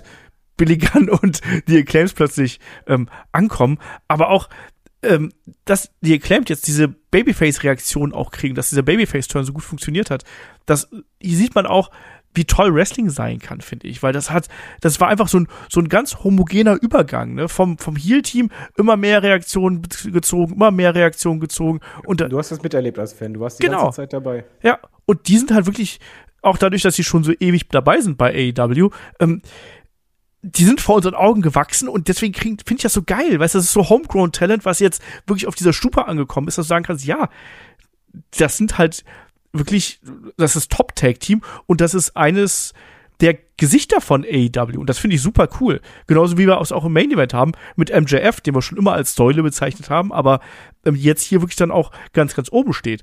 Und dass man als Fan diesen Weg mitverfolgen kann, sag mal ehrlich, das ist doch das Geilste, was du immer im Wrestling hast. Und das da, da generierst du die größte Verbundenheit zu dem entsprechenden Talent. Finde ich super cool. Ähm, hier die Fehde, ähm, für mich auch eins der Highlights des AW-Programms, weil es eben eine funktionierende Fehde ist, die kontinuierlich aufgebaut worden ist, wo du auch links und rechts immer wieder so ein bisschen Schlenker drin gehabt hast und Charakterentwicklung. Kann ich nicht meckern. Ähm, aber ich sehe es auch so, dass äh, die Acclaimed, die dürfen erstmal noch einen Titel behalten. Ja, die müssen ja gegen FTA ran. Ja, Gegen ihre eigenen Freunde. deswegen. Oder? Verteidigen sie? Ja, definitiv. Also ich, ich finde, sie haben es auch sich verdient. Sie sind auch würdige Titelträger. Das ist etwas, was ich nicht bei jedem Champion aktuell sagen kann. ja, deswegen, also ich freue mich auf das Match und ich hoffe, da, wenn das, wenn das äh, so gut wird wie vor allem das All-Out-Match der beiden Teams, da habe ich dann richtig Bock drauf. Also, weil da, weiß ich noch, da waren wir ja alle geflasht und ja, eben. Und ich weiß auch, dass wir vorher gesagt haben, so, boah, habe ich gar keinen Hype drauf. Nee, interessiert mich eigentlich gar nicht. Und da sitzt man davor und merkst so, okay, hier, hier passiert gerade irgendwas. Ich weiß nicht genau, was hier passiert, aber es ist gut und lass einfach machen. Und ich hoffe, dass wir das hier auch äh, bekommen werden. So, apropos, hier passiert irgendwas. David, es ist Main Event Time und Nein. es ist, was? Es ist noch nicht. Was habe ich vergessen? Luchasaurus gegen Ach, äh, fuck. Jack Perry im Steel Cage. hab's- das ist immer so ein Match, das, das äh, war soweit ohne Tabelle. Es war noch nicht Main Event Time, es geht natürlich noch in den Käfig. Luchasaurus gegen äh, Jungle Boy Jack Perry. Wir haben natürlich hier zwei ähm, ehemalige Freunde und Tag Team Partner gegeneinander. Auch die Fehde geht schon eine ganze Weile. Wir erinnern uns Christian Cage, der den Luchasaurus auf die dunkle Seite gezogen hat. Luchasaurus, der scheinbar gegen Christian Cage turnt. Dann ist das aber alles nur ein Trick und äh, Jungle Boy wird von allen betrogen, mehr oder weniger. Und jetzt sind wir hier im Steel Cage angekommen. Ähm, es heißt, Luchasaurus soll nicht ganz fit sein. Auch der soll sich anscheinend mit Verletzungen rumplagen. Will aber das Match hier durchziehen. Die Fehde ist natürlich ein bisschen geschädigt worden, dadurch, dass wir nicht das äh, Blow-Off-Match zwischen äh, Jungle Boy und Christian Cage gesehen haben. Sei es drum. Ein, ein bisschen. Ja, Also äh, äh, mir, mir tut Jungle Boy einfach nur, also, nein, wir sagen Jack Perry, weil eigentlich war das ja die Fehde, die aus ihm Jungle Boy, äh, von eins Jungle Boy Jack Perry machen sollte. ja, Er tut mir einfach nur leid. Also da kann ja keiner was dafür, aber es ist halt direkt so eine große Verletzung. Ich glaube, einfach der Ablauf war wahrscheinlich auch ganz anders geplant. Wahrscheinlich, ist nur Spekulation von mir, ist vielleicht noch nicht mal geplant gewesen, dass Luchasaurus nochmal turnt. Äh, sondern stattdessen halt an der Seite von Jungle. Es wäre alles möglich gewesen. Und es hatte sich, der Start der Feder war ja richtig gut. Und ja. du hattest dann Bock auf diesen, okay, komm, jetzt, jetzt beweis es, jetzt mach diesen einen Step und dann bumm, Verletzung Christian. Und man muss das jetzt, muss das irgendwie ziehen und da möchte ich nicht Booker sein, weil wie willst du was ziehen, wo dein Plan eigentlich so ist, du musst das ja strecken. Und das hast du auch gemerkt. Man hat es einfach gestreckt und gestreckt und ab und zu war halt Jack Perry gar nicht mehr da. Dann hatte Luchasaurus ein kleines Match. Luchasaurus funktioniert bei mir als Heal gar nicht. Weil ähm, das Problem ist, da, seit er Heal ist, zeigt er ja auch nicht mehr diese spektakulären Moves. Das hebt ihn aber so sehr ab von den anderen Big Mans. Und äh, ich, ich finde es sehr schwierig. Ich finde, Steel Catch passt zur Ansetzung. Äh, Perry muss gewinnen, um es korrekt zu sagen. Es wird doch nichts anderes passieren, muss ja. einfach, aber es hilft ihnen halt nicht. Es fühlt sich nicht groß genug an. Beide haben schon aufeinander Treffen gehabt. Du willst eigentlich Christian sehen. Das war das Problem. Und es ist auch wieder so ein Steel Cage Match. Da heißt es ja, Steel Cage, damit niemand eingreift. Und weiß genau, ja, es wird halt eingegriffen, ne? ja, man, man, kennt es halt. Ja, eben. Ähm, ansonsten hast du alles richtig gesagt. Also, äh, Jungle Boy muss hier gewinnen, also Jack Perry muss hier gewinnen gegen Luchasaurus. Das gibt jetzt auch einfach die Story her. Ähm, der soll auch als Sieger hier aus dem Ding rausgehen. Der hat genug gelitten, der hat genug auf die Schnauze bekommen in den letzten Wochen und Monaten. Und das wird hier Zeit, dass er seinen, seinen, seinen großen Sieg gegen Luchasaurus und Christian Cage einfährt. Wie, wie, wie äh, ist denn das Verletzungsupdate eigentlich bei Christian oder Status? Ist er ist bald irgendwann wieder fit? Weiß man das? Ich meine, das war eine Verletzung, äh, die irgendwie äh, sechs bis neun Monate braucht, bis er ausheilt. Also ich glaube, das werden wir eher Anfang nächsten Jahres wieder zurücksehen. Ich kann mir vorstellen, dass er vielleicht eingreifen kann. Ich weiß aber nicht genau, inwiefern er da, also dass er da. Ja, womit du das halt für mich emotional ein bisschen wieder retten könntest, wäre einfach Luchasaurus wird von Jack Perry besiegt. Anschließend will Jack Perry sich wieder versöhnen äh, Luchasaurus auch, aber Christian greift ein und dann oder oder, oder Christian will Luchasaurus abservieren, wie damals äh, was war das, Heenan gegen Andre Giant. ähm, einfach, einfach so ein Turn, wo du halt dazwischen gehst und dadurch, ja. hey, wir sind doch wieder Freunde, weil Luchasaurus muss an, an die Seite von Jack Perry, für mich. Oder, ja. oder er muss zumindest Face sein. Aber dass dadurch angestupst wird, alles klar, Christian, du bist der Nächste das ist eben dann auch die Frage, ne? wie gehen die Heels oder wie würden die Heels mit einer Niederlage umgehen? Ne? Also würde Christian dann noch so zufrieden mit seinem Monster sein oder sagte dann, wie du schon gerade äh, angedeutet hast, nee, ähm, so ein Monster, was verliert, das brauche ich halt eben nicht. Ne? Alles möglich, alles möglich. Ich bin aber auch bei dir, also bei mir funktioniert Luchasaurus auch sehr begrenzt, weil er jetzt einfach nur noch wie so ein stereotypes Monster wirkt und das ist eben ein bisschen langweilig. Ja, sieht halt wie ein normales Big Man auf äh, Big Man Mensch jedes Mal aus. So einfach, ja, ich, ich kenne die Moves, das du bist halt jetzt wie jeder andere. Ja. Ähm, also gewinnt hier bei uns beiden äh, Jack Perry. Ja, und jetzt kommen wir schnell zum Main Event. Genau, jetzt kommen wir wirklich zum Main Event um die AEW World Championship. Es heißt MJF gegen Champion John Moxley. Ich bin auch übrigens, bevor ich es vergesse, ganz gespannt, welche Rolle William Regal hier in dem ganzen äh, Ding einnimmt. Wir wissen, MJF bei All Out zurückgekehrt. Mit Hilfe der Firm hat er sich einen Pokerchip geholt. Ähm, hin und her um den AW World Title dürfen wir hier an der Stelle nicht vergessen. John Moxley am Ende ähm, Titelträger wieder, zweites Mal. Und ja, MJF hat eben eingecashed und eben dann hier John Moxley herausgefordert. Ja, lieber David, wie ist dein Gefühl von den letzten Wochen, auch gerade wo wir einen MJF gesehen haben, der enorme Reaktionen gezogen hat, auch immer noch ein Arsch ist, aber der auch gelegentlich mal für John Moxley eingegriffen hat. Gerade in den letzten Wochen hat er ihn ja quasi zweimal gerettet, auch wenn er gesagt hat, ich mach's nicht für, ähm, für dich oder so, sondern ich mach das ja für mich, weil ich mich selber beweisen will, was ja William Regal von ihm auch gefordert hat. Wie geht's dir mit der ganzen Geschichte? Äh, also erstmal, die, die Story wird halt komplett von MJF getragen und William Regal. Äh, da war ich sehr froh, dass man gesagt hat, komm, wir setzen Regal ein, weil Rededuell MJF und Moxley funktioniert halt nicht so. Also hast es so rumgemacht und das hat dann fantastisch funktioniert, gerade weil du halt dadurch MJF diesen Charakter gibst, diesen Willen, aber der halt nicht so dieser Feige ist, so dieser Hinterrück, sondern eigentlich, du bist halt ein Arsch, steh dazu, aber halt ein Arsch mit Ehre. würde ich halt sagen. Und das wäre halt wieder ein bisschen, ja, Stone Cold Vibes. Es ist einfach so. Ähm, ich sehe diesen Stone Cold Vergleich übrigens gar nicht. Ich, ich sehe den komplett. Und da bin ich nicht der Einzige. Alle, mit denen ich äh, rede, halt über AW, also privat, alle so, ey, das ist gerade wie Stone Cold. Und ich sage, ja, ja, ist wie Stone Cold. Äh, weil es einfach diese, dieser eigentlich auf sich bezogene Typ ist. Er macht es ja, um, um alles anderen zu beweisen. Er will über Leichen gehen. Ist egal, dass er jetzt Moxley hilft, ist quasi nur oder, oder half zweimal und rettete, ist halt nur so ein Beigeschmack, weil es geht ihm um mehr. Es geht MJF darum und das mag ich, weil das ist logisch, das ist nachvollziehbar für mich als Fan, sich zu beweisen. Ich bin nicht mehr der Jungspund, ich bin nicht mehr der Youngster, ich bin es halt der richtige Star und ich kann es allen zeigen.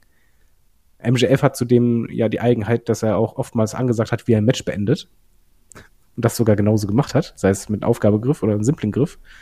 Äh, und hier hat er halt angekündigt, er nimmt den Diamond Ring nicht. Und das diesen Aspekt finde ich halt sehr wichtig und dadurch funktioniert MJF halt noch mehr als nicht Face, sondern als jemand, äh, zu dem du hältst. Weil, hör mal, jemand, der Rückgrat hat, da, da stehst du immer hinter, magst du. Und das ist sein Moment und das ist auch, glaube ich, wichtig. Moxley kann endlich seinen Urlaub, den er ja umgebucht hatte. Und MJF muss das Ding machen vor seiner Crowd. Er, er muss diesen Step machen. Er ist dann Face der Company. Jetzt ist dieser, dieser Moment nach so vielen Jahren da. Also nimm ihn, ich möchte als Fan dabei sein, ich möchte mitfiebern, ich möchte deine Promos als Champ hören, ich möchte hören, dass du arrogant bist, weil du hast es allen gezeigt, aber eigentlich hast du doch ein kleines bisschen Herz und man hofft es zumindest. Das will ich sehen.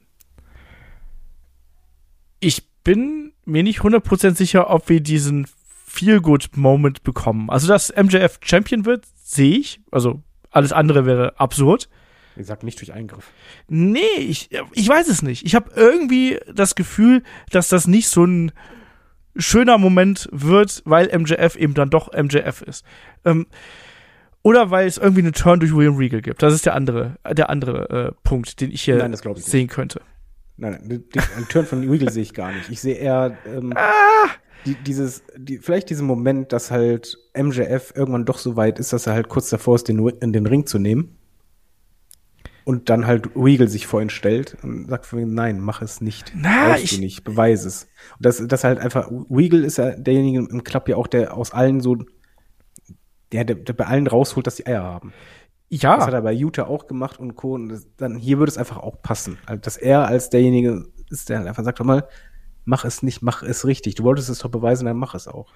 Ja, alles, alles. Ich, ich sage auch nur, das ist jetzt reines, reines Bauchgefühl. Ich sehe nur nicht, dass MJF jetzt als dieser absolute Publikumsliebling hier rausgeht. Ich, das, das sehe ich nicht. Ich sehe es nicht, dass er nicht irgendeine Facette seinem Charakter hinzufügt, wo wir dann doch sagen, ah, war ein geiler Moment, aber schon trotzdem ein Arsch. Ja, ähm, natürlich. Und selbst wenn, wenn er arrogant jubelt oder wenn er, er wird wahrscheinlich irgendwie vielleicht am Ende doch nicht ganz sauber gewinnen, aber halt nicht durch den Ring. Ich, ich, ja, vielleicht durch den Schlagring von William Regal. Ähm, das wäre lustig.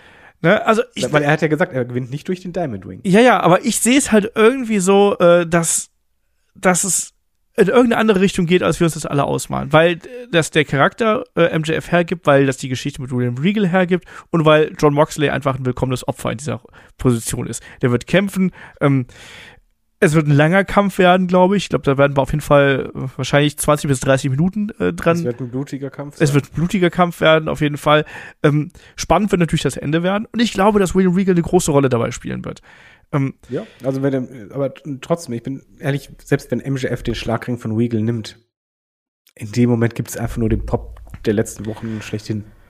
Und ich werde auch einfach nur jubeln, weil ich möchte, dass MJF den den Titel hat und nicht nur, weil er es verdient hat, sondern ich finde, AEW braucht einen starken Champ.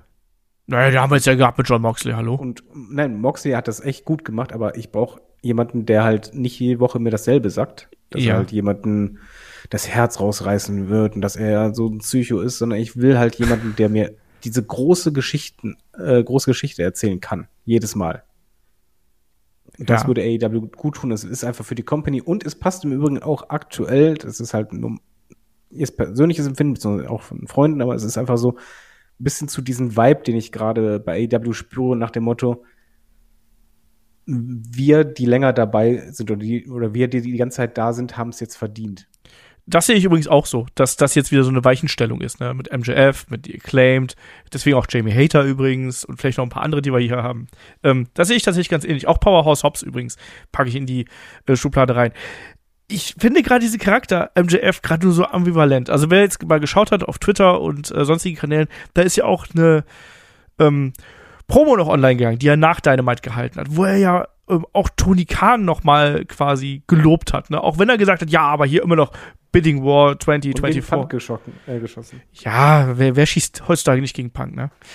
Äh, ja, ich meine, das, das Lustige bei MJF oder das Spannende ist ja, er führt uns, also das ist einer der wenigen, wo du einfach dem zutraust, dass er uns komplett an der Nase herum. Genau das. Und ich glaube, das wird nämlich hier auch passieren. Irgendwas, ich kann es dir nicht genau sagen, was, aber ich glaube, irgendwas wird hier passieren, dass wir sagen, boah, war das gut, aber boah, hasse ich das alles. Aber ich hasse dich gerne. ja, irgendwie sowas. Also, ne, der ist ja nicht umsonst der Teufel, ne? Also, ne, der, der, der Teufel verführt auch. Und ich finde, der Teufel verführt gerade in der Art und Weise, wie er sich gibt, weil er gibt sich so, ich will Ehre haben. Und ne, hier, Tony Khan, der investiert Geld in uns und damit wie eine, damit WWE kein Mono, äh, Monopol hat und solche Sachen. Und weißt du, was mein Problem dabei ist? Was denn? Das Tournament. Ja, aber wenn du Ricky Starks hast, hast du MJF hervorragend als. Äh das wäre von. Ich würde sofort nehmen. Ich würde auch dann einfach sagen: Hör mal, Dynamite geht los, beide kriegen ein Mikrofon, zwei Stunden, lasst euch reden. Wäre ich dabei, würde ich nehmen. Aber ich denke halt einfach, es wird Ethan Page und dann geht es halt so nicht ganz. Ja, ich, ich, es ist nur mein Bauchgefühl. Also das. Weil, weil halt, man muss ja auch sagen, das Stable hat ja auch Rache geschworen. Ja. Also es gab ja auch extra Vignetten, wo du halt siehst, ähm, dass da halt Frust da ist und ähm, man eine Gefahr ist und niemand redet so mit uns. Ja. ja. Es ist alles möglich. Das ist doch, das nehmen wir mal positiv raus. Ich bin bei dir, es kann passieren. ich, ich denke es nicht, aber es kann passieren und es würde trotzdem passen und MJF traue ich alles zu.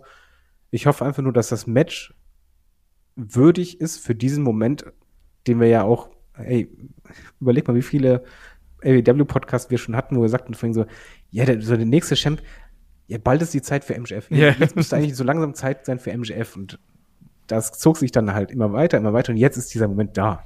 Ja. Also muss das Match auch entsprechend sich groß anfühlen. Das wird's auch, das wird's auch. Da mache ich mir gar keine Sorgen drum. Ähm, ich glaube halt, ich, ich, das ist ein ganz komisches Bauchgefühl. Vielleicht passiert auch einfach gar nichts und MJF wird Champion und wir sagen, war cool. Aber ich habe irgendwie das, gewinnt. Ja, da, das wäre die totale Katastrophe. Das glaube ich aber auch nicht. Hast du halt einen Heel-Turn sondergleich. das die ganze Crowd wird ausrasten. Das glaube ich nicht. Also wie gesagt, mein, mein, mein Tipp ist, geht in Richtung William Regal, schmeißt den Combat Club äh, ins Klo und wechselt zu MJF. Meinst du, weil der Combat äh, Club eh äh, auseinanderfällt, weil Danielson zu Ring of Honor geht? Und der und Combat Club ist eh inzwischen langweilig. Ja, aber machen wir es einfach so. Deswegen, das ist so mein, mein Pick. Aber wir sind uns einig, MJF, neuer Champ. Ich, ich glaube, es gibt immer so englische Buchmacher ja auch auf ja. Matches. Ich glaube, die haben wahrscheinlich auch eine Quote für irgendwie 1 zu 1 auf MJF. Also das, das kannst du halt nicht anders machen. Sie bekommen einfach ihr Geld wieder. mit, mit, Abzug von den Gebühren. Genau, stimmt.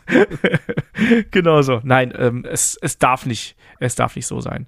Ähm, ja, David, damit sind wir durch. AW Full Gear Preview in the books. Wie ist dein Gefühl jetzt nach dem Podcast?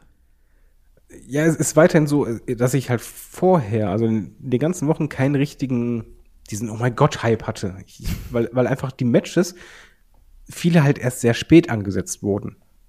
Und äh, das ist bei mir immer ein Nachteil für mich persönlich, um halt da richtig reinzukommen. Und halt manche hatten auch einfach gar keine Story oder halt für mich nach, nicht nachvollziehbare Story oder halt eine Story, die eigentlich viel besser hätte sein können, die aber irgendwie nicht so stark war. Aber Pay-Per-View und vorher sind immer zwei unterschiedliche Sachen. Und ich glaube, das wird ein ziemlich guter Pay-Per-View, wo halt äh, es sind zwei Kandidaten dabei für mich, die halt Downer werden könnten. Aber ansonsten gibt's halt auch einfach direkt mehrere Kandidaten, wo ich sage, boah, das wird richtig, richtig gut. Und äh, das Trios-Match wird unfassbar gut. Ich habe richtig Bock auf das Big Man-Match. äh, ich gebe auch zu, dass ich beim Tag-Team-Match einfach auch was richtig Gutes erwarte. Und ich glaube auch, dass äh, das Match mit den alten Jeff Jarrett und Sting, ich glaube, das wird auch unterhaltsam.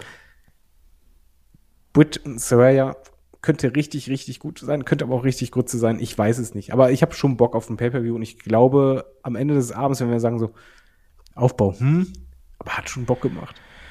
Hatten wir zuletzt ja bei AEW häufiger, wenn man ehrlich ist, ne?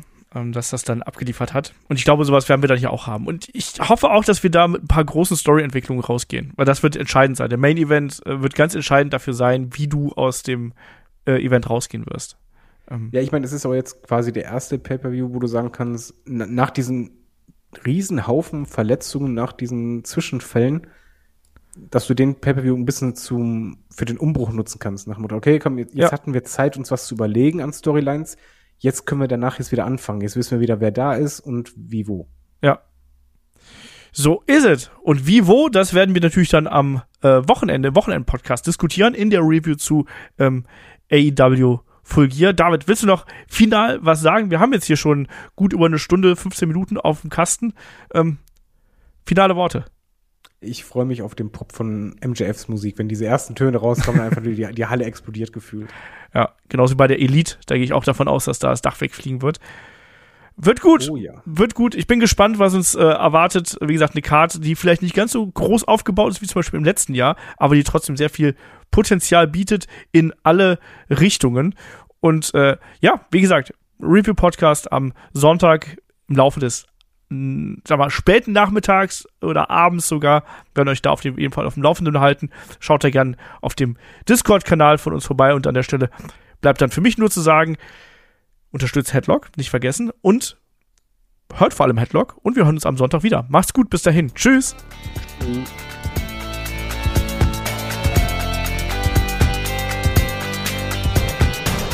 Headlock, der Pro Wrestling Podcast.